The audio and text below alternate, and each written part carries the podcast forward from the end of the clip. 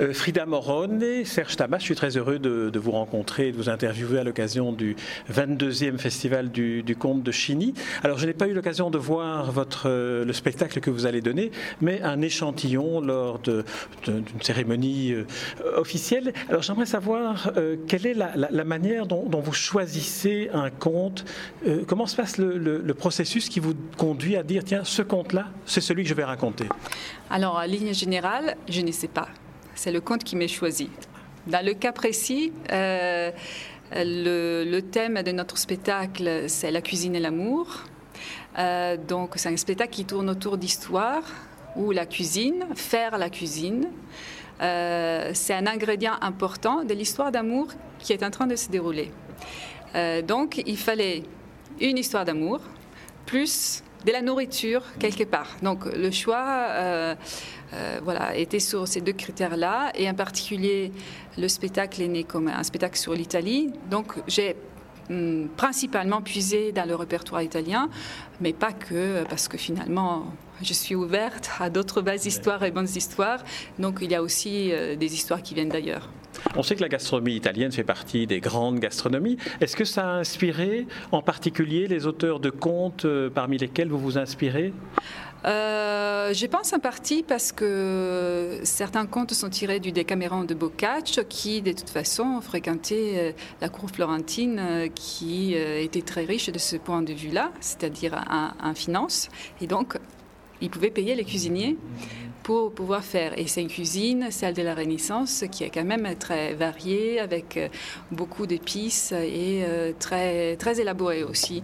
Pas seulement dans la recette, mais aussi dans le déploiement d'un repas euh, princier. Bien, bien entendu, on parle qui est de la crème, de la crème de la société. C'était l'élite et les privilégiés qui avaient accès à, tout cela.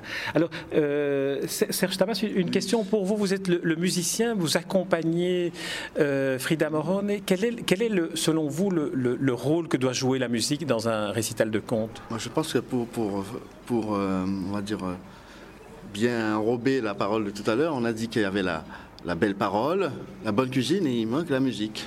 Que c'est un trio en fait. Hein que ça soit bien. Quand Frida m'a demandé de, de, l'accompagner sur ce projet, j'étais déjà acquis d'avance parce que et alors comment, comment et compte. Et, alors comment, comment avez-vous travaillé? Comment, comment répétez-vous avant, avant qu'on ne vous voit dans l'harmonie du spectacle euh, donné au public? Alors c'est fantastique de travailler avec Frida parce qu'elle laisse carte blanche. Donc euh, j'écoute et je vois quelle est la musique euh, que soit j'ai déjà qui peut aller avec le conte, ou alors quelle est la musique qui, qui va être euh, faite.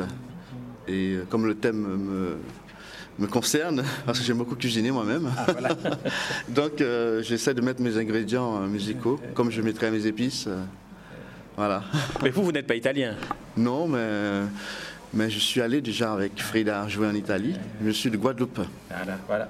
oui, c'est vrai, en radio, on ne peut pas voir. Euh, contrairement à ce qu'on voit, une culture très latine là-bas chez ah et, la cuisine euh, en, Guadeloupe aussi La cuisine, euh, oui, avec beaucoup d'épices, beaucoup de poissons, mais aussi plein d'autres choses.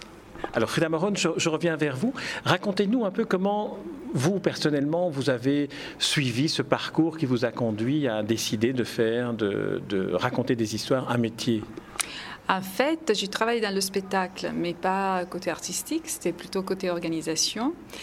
Euh, j'étais très contente de cela, mais j'avais envie quand même de faire euh, un projet et j'étais toujours, euh, j'ai été toujours passionnée d'art et pour moi les musées c'est comme c'est chez moi donc je me sens très à l'aise et enfin j'ai bien réfléchi que les musées, les œuvres d'art me plaisent beaucoup parce que ça raconte des histoires.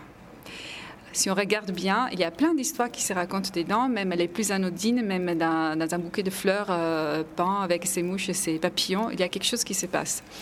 Et donc un jour, j'ai eu l'idée de faire des parcours dans les musées euh, où, au lieu d'avoir l'histoire de l'art, on aurait eu des histoires euh, inspirées par les tableaux, ou carrément l'histoire que le tableau raconte, ou l'œuvre d'art en, tout cas.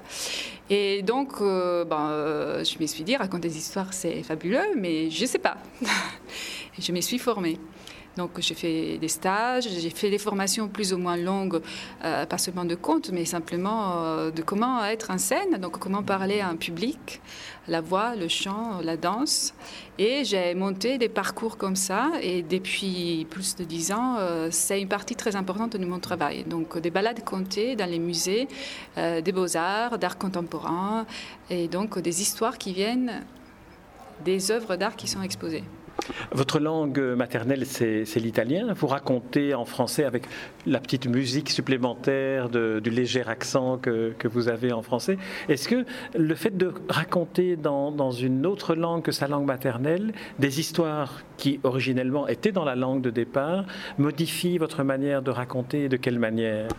Bah, De toute façon, une langue modifie, euh, quelle qu'elle soit ce qui soit la langue maternelle ou non. Bien sûr, dans ma langue maternelle, au début, je suis plus à l'aise, euh, mais une langue importe aussi une façon de penser.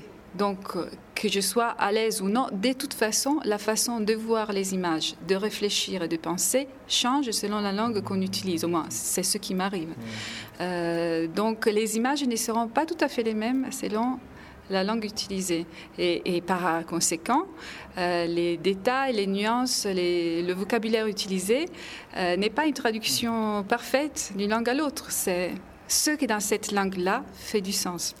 Est-ce que vous pourriez nous raconter le début de l'histoire que vous avez racontée tout à l'heure et que j'ai entendu pour donner l'eau à la bouche, puisque on peut dire que dans le cadre de contes à croquer, c'est bien l'occasion. Et on terminerait l'entretien de cette manière-là. Un bref extrait du début. Il était une fois un prince de Toscane qui vivait dans un beau château et au service duquel il y avait un cuisinier extraordinaire. Il s'appelait Kikibio. Un jour, le prince amène à Kikibio une grue qu'il vient de chasser, magnifique, grande. Il faut qu'il la prépare pour une grande fête qui, qui, aura lieu au palais dans quelques jours avec ses invités. Kikibio la prend, la déplume, puis il la met à mariner dans un mélange d'huile, vin et des épices que seulement lui connaît. Une journée, et puis il la retourne pendant une autre journée. Après deux jours, il la met à rôtir. Et c'est là un parfum sort de la grue, au fur et à mesure que c'est la cuit, fait le tour de la cour du château, et puis sort vers le pont-levier, passe devant le garde qui commence à avoir faim, et le petit parfum de la grue rôtie arrive jusqu'au village, traverse les ruelles et tape à la porte de Fiammette, la fiancée de Kikibio. Merci Frida Morone, euh, merci Serge Damas. Merci à vous.